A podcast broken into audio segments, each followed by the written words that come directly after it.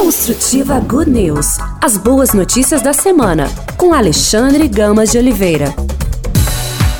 Olá para você, obrigado pela sua audiência. Estamos iniciando mais uma edição do Construtiva Good News pela Rádio Construtiva, também pelas rádios parceiras. Você ouve nos nossos aplicativos, você ouve nos nossos podcasts, nas plataformas disponíveis de podcasts. É só escolher a sua preferida. Assuntos bons é o que nós levamos para você nestes cerca de 30 minutos. Construtiva Good News.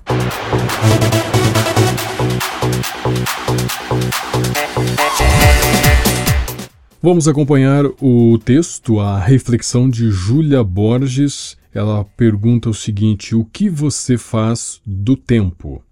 No início eram 12, e atualmente são mais de 2 bilhões que dizem professar a fé cristã ao redor do mundo. No Brasil ainda se configura o lar da maior população cristã da América Latina e também o local com o maior número de católicos em todo o planeta. Não é novidade que o catolicismo brasileiro se iniciou juntamente com a colonização europeia e for a religião oficial do Estado no século XIX, envolvendo-se assim com as vidas política e social dos cidadãos.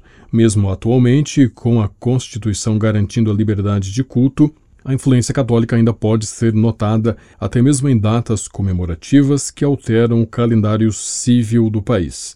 Mas qual seria a real diferença entre aqueles doze discípulos que estiveram com Jesus e os bilhões de cristãos atuais?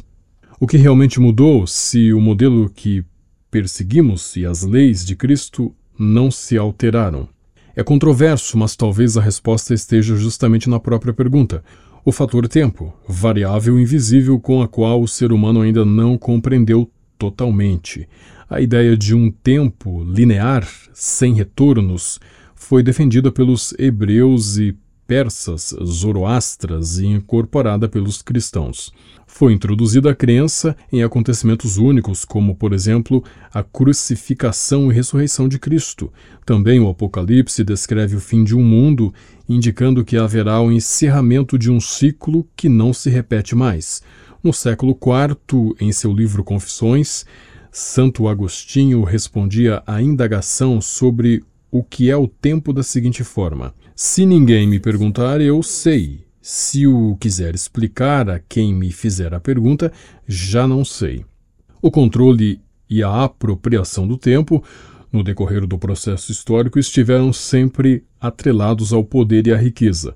Na China antiga, por exemplo, um calendário era um pré-requisito à soberania e cada imperador costumava marcar seu período com a promulgação de um novo calendário. Desse modo, era possível reger as atividades diárias, principalmente nas vilas, desde as dos soldados às dos artesãos, prever os períodos de colheita ou plantio e promulgar datas dos rituais religiosos. Tal questão também é discutida em Platão, que afirmava que o tempo nasceu quando um ser divino colocou ordem e estruturou o caos primitivo. O tempo teria, portanto, uma origem cosmológica. Já seu discípulo Aristóteles considerava importante o mundo observado e entendia a noção do tempo como intrínseca ao universo. Na filosofia aristotélica, o mundo existia na forma de seu modelo cosmológico geocêntrico, a Terra estática no centro dos outros astros desde sempre. Ele, como a maioria dos pensadores gregos da época, não acreditava na ideia de um momento inicial da criação do universo, mas era de comum pensamento a ideia de que o tempo é um elemento que não se pode repor na marcha linear dos dias. Ele reveste-se de valor único. Assim, a felicidade está comprometida com essa marcha. Os homens, se querem ser felizes, precisam saber como dispor dele. Fica claro, portanto, que a ideia de tempo não possui uma única explicação plausível ao longo da história, mas quando foi aqui aludida a ideia temporal para a explicação da possível diferença entre os doze apóstolos e os cristãos atuais, havia o objetivo de aventar a ideia do afastamento. Explico. A presença de Cristo vivo e humano gerou seguidores pelos seus feitos e ensinamentos, mas, como bem dizem algumas passagens bíblicas sobre a nossa terra fértil, nem sempre o solo se encontrava em bom estado para dar fruto. O mesmo tempo que produz e aumenta a fé também pode produzir o ceticismo. O que se percebe no momento atual é a forte carga temporal se sobressaindo diante da fraca crença, e o afastamento tem acontecido de maneira gradual entre os ditos cristãos e até mesmo dentre os que seguem o catolicismo de maneira constante e regular ao cumprir seus deveres dominicais. Ser cristão se reduziu a preceitos, regras e ditames sem a reflexão profunda do motivo principal de cada ato. Não é, todavia, excluir as normas, mas entendê-las ao ponto de colocá-las na praxis diária, porque ser católico somente aos domingos e dias santos nunca será a maneira correta de se chegar a Deus, mas talvez a maneira mais fácil de se chegar ao obscurantismo. Aliás, é no limbo da escuridão que muitos se encontram. Parece que a caverna de Platão nunca esteve tão viva nos tempos atuais. Raros são os que querem deixar a verdadeira cegueira de lado, porque para tal necessita vontade, esforço, anulação, comprometimento, necessita até mesmo afastamento da tão desejável felicidade mundana em prol de uma lançar-se em Cristo sem ter em seus bolsos a certeza e o controle tão cobiçáveis. Se no passado pregava-se a conversão do indivíduo, o que se vê agora é a forçada aceitação. A teologia está tendo que se adaptar à falta de moral que prevalece, ou seja, há nela a incumbência pela disposição em se adaptar ao pecado de cada um para que aquele dito cristão seja enfim aceito. O pecador não é mais incluído através da conversão, mas da aceitação. A premissa de se anular para viver conforme Cristo vivia ficou totalmente esquecida. A liberdade que a cada dia parece ser confundida com a total libertinagem tem sido fator preponderante na caminhada de um verdadeiro discípulo. As permissividades das gerações atuais tem dificultado a sobriedade que não deve ser buscada apenas pelos que possuem problemas de dependência de alguma espécie, mas a todos os que buscam a temperança e o equilíbrio de viver na corda bamba de um mundo que a cada instante muda e inverte os seus valores. É verdade que não lutamos contra seres humanos, mas contra principados e potestades, contra os dominadores deste sistema mundial em trevas, contra as forças espirituais do mal nas regiões celestiais, como diz Efésios em 6,12. E para esse combate não adianta nos munirmos das armas do mundo, porque elas mesmas nos, de nos destroem ao menor sinal de fraqueza. Das inúmeras pessoas ditas católicas ao redor do mundo, poucos, talvez, sejam realmente convertidos e estejam dispostos a se voltarem de cabeça e coração às verdades propagadas há mais de dois mil anos. Poucos, talvez, rasguem o seu próprio eu para darem lugar ao Deus que se fez homem. Poucos enfrentem a piracema diária a fim de morrer a cada dia para o mundo e renascer a cada instante em Cristo. Poucos, bem poucos, talvez uns doze. E nós abrimos o nosso Construtiva Good News de hoje com esta reflexão da Júlia Borges, refletindo a partir da pergunta: o que você faz do tempo? Qual seria a real diferença entre aqueles doze discípulos que estiveram com Jesus e os bilhões de cristãos que vivem os preceitos de Cristo com uma diferença temporal de mais de dois mil anos? O que realmente mudou? Então, foi essa reflexão que você ouviu da Júlia Borges neste início do nosso Construtiva Good News. Construtiva Good News.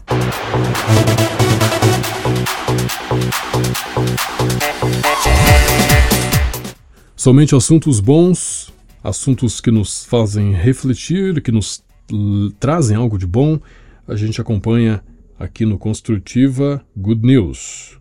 E agora vamos falar de um assunto atual aí do nosso dia a dia, cinco coisas que você precisa saber antes de renovar sua carteira de motorista. Wagner Edwards com Laís Ventura escreveram essa matéria hum, para o Olhar Digital.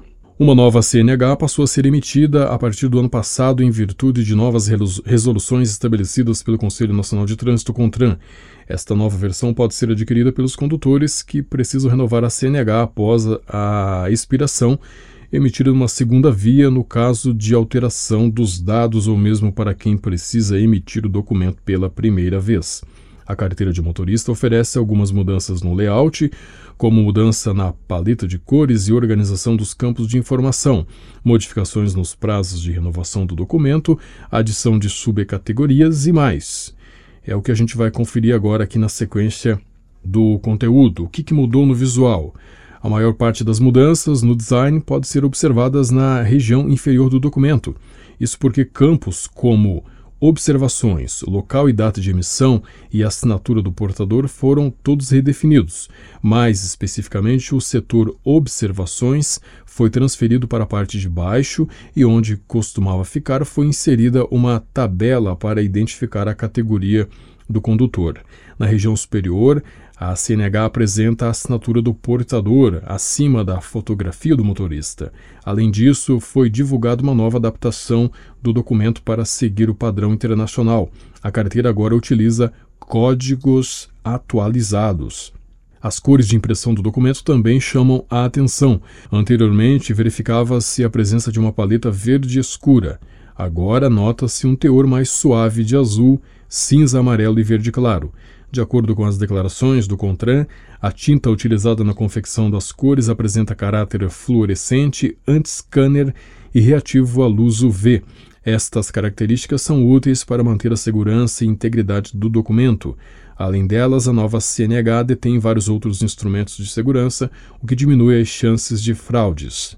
Tenho o documento antigo, preciso solicitar o novo? Segundo o Detran, a expedição da nova CNH não anula a versão anterior, ou seja, você precisa esperar sua carteira atual expirar para conseguir renová-la. Só então será possível adquirir a versão mais atualizada.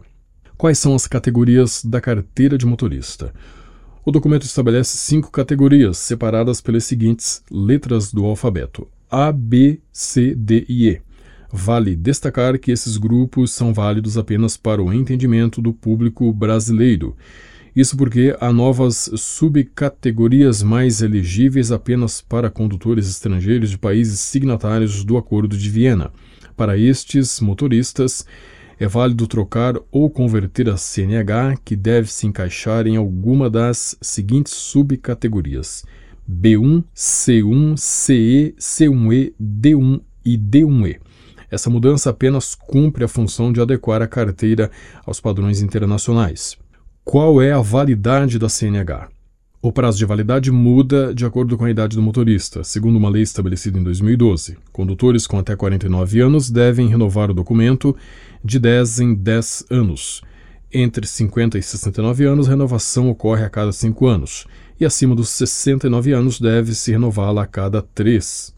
Qual o novo prazo para renovar o documento? Muitas das atividades do Detran ficaram comprometidas em virtude da pandemia e do coronavírus. Dito isso, os condutores ficaram impossibilitados de realizar atividades presenciais, como renovar a CNH. Nisso, o órgão impôs novas datas para tirar na nova carteira de acordo com a data de expiração. A tabela está da seguinte forma: Vencimento em junho de 2022, renova em 28 de fevereiro de 2023. Em julho do ano passado, o novo prazo é 31 de março deste ano. Agosto de 2022, novo prazo 30 de 4 de 2023. Setembro de 2022, novo prazo 31 de 5 de 2023. Vencimento em outubro de 2022, novo prazo 30 de 6 de 2023 vencimento em novembro do ano passado, novo prazo 31 de julho de 2023 e vencimento em dezembro de 2022, nova data 31 de agosto de 2023. Agora você sabe as principais mudanças no documento antes de renovar a sua CNH. Então, com informações do Detran, você conferiu essa matéria aqui uh, do Wagner Eduardo e da Laís Ventura, do Olhar Digital, dando cinco detalhes aí que você precisa saber antes de renovar a sua carteira de motorista. A nova versão da CNH apresenta mais instrumentos de segurança contra fraudes, subcategorias de condutores. Construtiva Good News.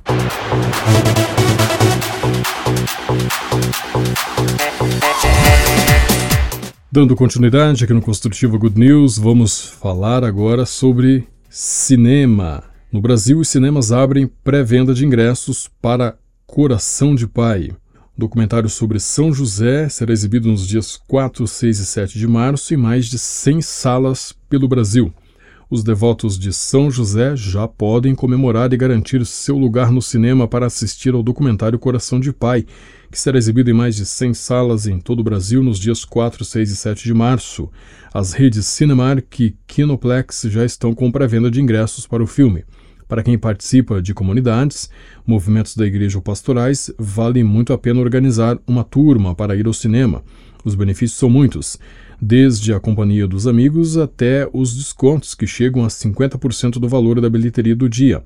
Lembrando que, neste caso, para ter direito à meia entrada, é necessário formar um grupo com pelo menos 30 pagantes. Confira as cidades com pré-vendas liberadas. Cinemark nos dias 4, 6 e 7 de março. Aracaju, Barueri, Belo Horizonte, Betim, Bragança Paulista, Brasília, Campinas, Campo Grande, Cuiabá, Curitiba, Florianópolis, Foz do Iguaçu, Goiânia, Guarulhos, Londrina, Natal, Niterói, Osasco, Porto Alegre, Recife, Ribeirão Preto, Rio de Janeiro, Salvador, Santo André, Santos, São Caetano do Sul, São José dos Campos, São José dos Pinhais, São Paulo, Taguatinga, Taubaté, Uberlândia, Varginha e Vila Velha. Você pode acessar o link do Cinemark, cinemark.com.br barra filme barra Coração de Paz São José. E pelo Kinoplex, 6 e 7 de março, as cidades de Brasília, Campinas, Campo Grande, Fortaleza, Goiânia, Maceió, Manaus, Rio de Janeiro e São Paulo. Pode acessar o site kinoplex.com.br barra filmes barra sinopse barra coração de paz São José barra 4714. Outros cinemas e regiões com você pode conferir mais no site coraçãodepai.com.br. O filme produzido pela Goya Producciones e filmado em diversos países, Coração de Pai traz testemunhos de pessoas que foram agraciadas com a intercessão do santo, recebendo milagres que passam por curas impossíveis, recomposição de matrimônios desfeitos e conversões radicais. A distribuição no Brasil acontece pelas mãos da Kobe Art, que vem se consolidando no país por trazer e promover produções com temáticas de interesse do público católico. Entre elas estão Madre Teresa, Amor Maior, Não Há, O Santo de Todos, A Vida e Missão de Santo Antônio Maria Claret e Purgatório. Coração de Pai é o terceiro filme de uma trilogia que inclui Coração Ardente, também distribuído pela Kobe Art, e Fátima, o Último Mistério. O documentário Coração de Pai é uma viagem em busca dos vestígios de São José. Em aproximadamente um ano de pesquisa, foram selecionados depoimentos atuais e extraordinários de pessoas simples, marcadas pela ação do santo em suas vidas. O percurso levou a lugares pouco conhecidos, como Cotignan, na França, ou Tuscânia, na Itália onde São José apareceu no passado. Na Espanha, comprovou-se a presença especial de São José em Toledo, em Ávila e em Barcelona, onde as filmagens aconteceram tanto no Templo da Sagrada Família como no Santuário de São José da Montanha. O documentário destaca a especial ação de São José em nossos dias, justificada pela atual crise da figura paterna e pela necessidade de reconstruir a unidade familiar. A figura do patriarca tem sido fortalecida pelos últimos papas, desde Pio IX, que o nomeou patrono da Igreja, até Francisco, que declarou em 2021 como o ano jubilar de São José. Francisco revelou que coloca aos pés de sua imagem pedacinhos de papel com as intenções que lhe são confiadas. Então você acompanhou é, uma informação completa aí sobre o filme que estará aí no mês de março, no início de março, em mais de 100 salas de cinema do Brasil, Coração de Pai é um documentário de São José, né? E você pode assistir com sua família, pode assistir com os grupos aí da sua igreja, inclusive ganha desconto, né? Se forem grupos com pelo menos 30 pagantes. Então acesse aí o site da, da Cinemark, acesse também da Kinoplex ou o próprio site do filme coraçãodepai.com.br para você obter todos os detalhes e mais informações. Não deixe de ver né, mais detalhes, mais informações e faça um esforço para assistir Coração de Pai, que será exibido nos dias 4, 6 e 7 de março em mais de 100 salas de cinema pelo Brasil. Construtiva Good News.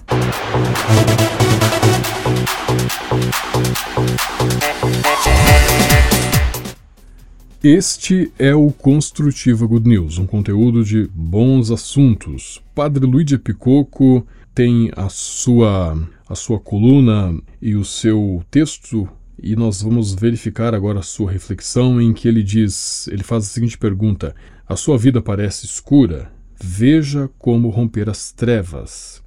A experiência da transfiguração de Jesus no Monte Tabor é difícil de entender quando vista isoladamente, mas quando a comparamos com a nossa própria experiência, não poderia ser mais clara. Essa passagem do Evangelho evoca os momentos fugazes da nossa vida em que vimos a luz, momentos que deixam marca indelével. Pense, por exemplo, num episódio particularmente feliz da sua infância, ou em abraçar alguém que você ama, ou no céu estrelado em uma noite de verão, momentos em que tudo parecia perfeito. Esses momentos de luz são uma espécie de tabor pessoal.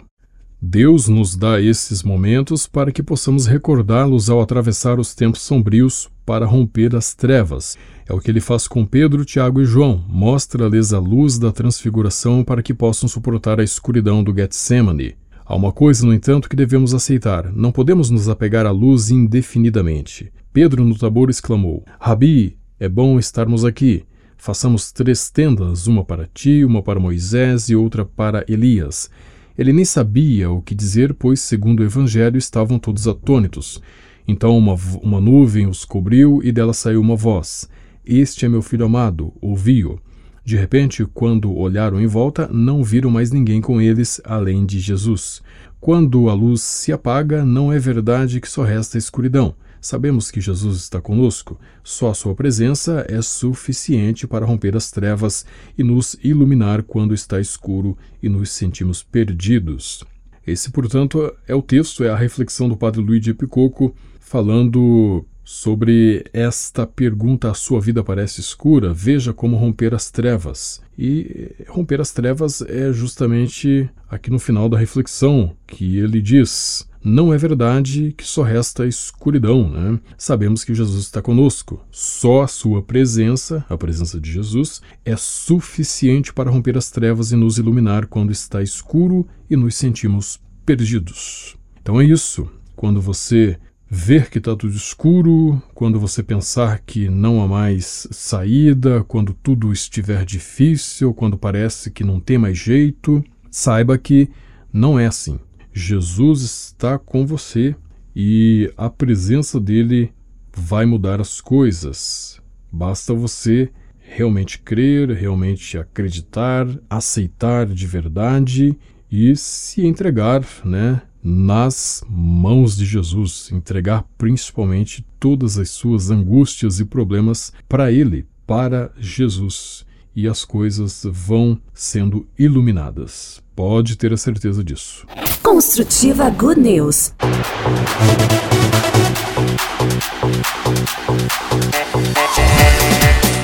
E vamos chegando ao final de mais uma edição do Construtiva Good News, mas antes vamos falar sobre como ensinar os filhos a desejar o bem. Uma, um conteúdo de AC Prensa com o Sempre Família. Mary Cooney, blogueira e mãe de seis filhos, sabe como pode ser um recurso útil educar por meio de prêmios e castigos. Porém, ela reconhece também que esse sistema é insuficiente para formar filhas e filhos maduros. À medida que eles crescem, sentem a necessidade de ouvir de seus pais razões que os estimulem a desejar o bem. Mary explica isso em um texto de seu blog. Em alguns dias, Mary se sente como uma autêntica castigadora, fazendo com que cada filho sofra as consequências, entre aspas, dos seus atos. Se você não comer brócolis não tem sobremesa. Se você lavar os pratos, pode jogar videogame. Mesmo que nesses dias ela acabe exausta, o fato é que a estratégia costuma funcionar, mas apenas até certa idade. Chega um momento no processo de amadurecimento de cada filho, e ela fala disso a partir da própria experiência e não como especialista, em que a mera obediência externa a uma ordem não é educativa. É preciso interiorizar, porque a verdadeira mudança vem de dentro. Existe ainda outro motivo. O problema com o sistema de prêmios e castigos é que coloca os filhos diante de uma alternativa e se pede a eles que optem pensando unicamente em seu próprio interesse. A lógica é: escolha o que cause menos dor ou o que seja mais agradável para você. Em vez de amadurecer, o egocentrismo aumenta e ensinamos a eles a ser manipuladores, diz Mary. As crianças aprendem a encontrar formas de burlar o sistema ou os próprios pais para obter o que queiram. Por isso, Mary aconselha que, de acordo com a idade, sejam introduzidos outros critérios. Quando começam a fazer uso da razão por volta dos sete anos, vale a pena dar às crianças a oportunidade de entender que os motivos existem por trás de uma solicitação ou uma exigência, como comer verduras ou escovar os dentes. Se elas não entenderem, e isso acontecerá na maioria das vezes, não há espaço para negociação. Você expressa as suas razões. Se elas não concordarem, devem obedecer do mesmo jeito.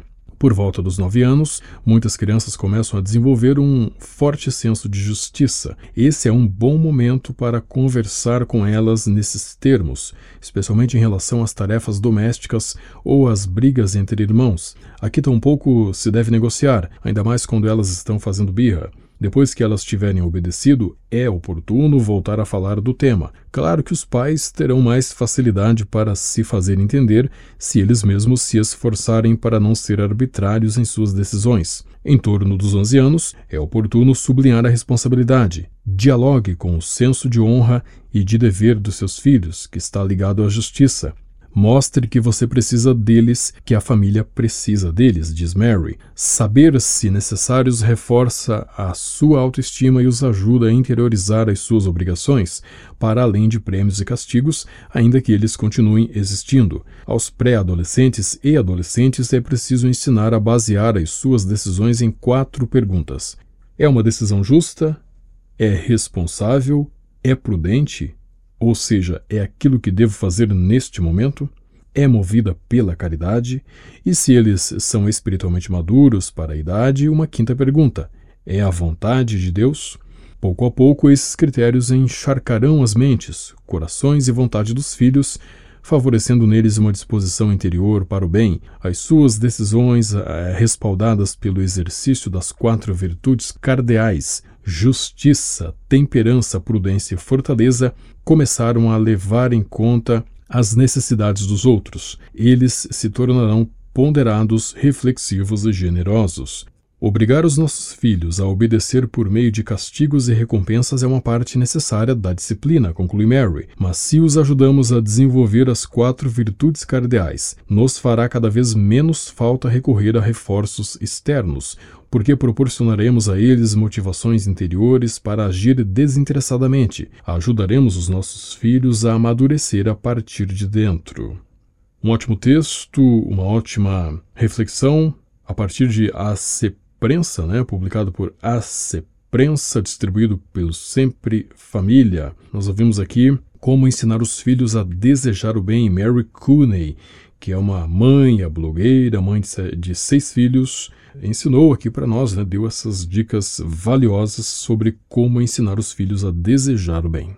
E desta maneira, fechamos mais uma edição do Construtiva Good News, agradecendo a todos os ouvintes da Rádio Construtiva, agradeço aos ouvintes das rádios parceiras e a todos vocês que ouvem pelos nossos podcasts. Que tenhamos um grande final de semana, muito abençoado, uma semana que está chegando por aí também, repleta de muitas bênçãos. Que Deus nos livre de todos os inimigos espirituais e carnais visíveis e invisíveis, que Ele esteja à nossa frente, atrás de nós, do nosso lado direito e esquerdo, acima de nós, abaixo de nós Que Deus esteja nos olhos de quem nos vê, nos ouvidos de quem ouvir sobre nós, nos pensamentos de quem pensar sobre nós e na boca de quem falar sobre nós. E lembre-se sempre: tenha fé, tenha esperança, esteja sempre em oração e não desista. Vá em frente aí que as coisas vão dar certo. Vá em frente com muita perseverança que tudo vai dar certo. Muito obrigado e até a próxima edição de mais um Construtiva Good News.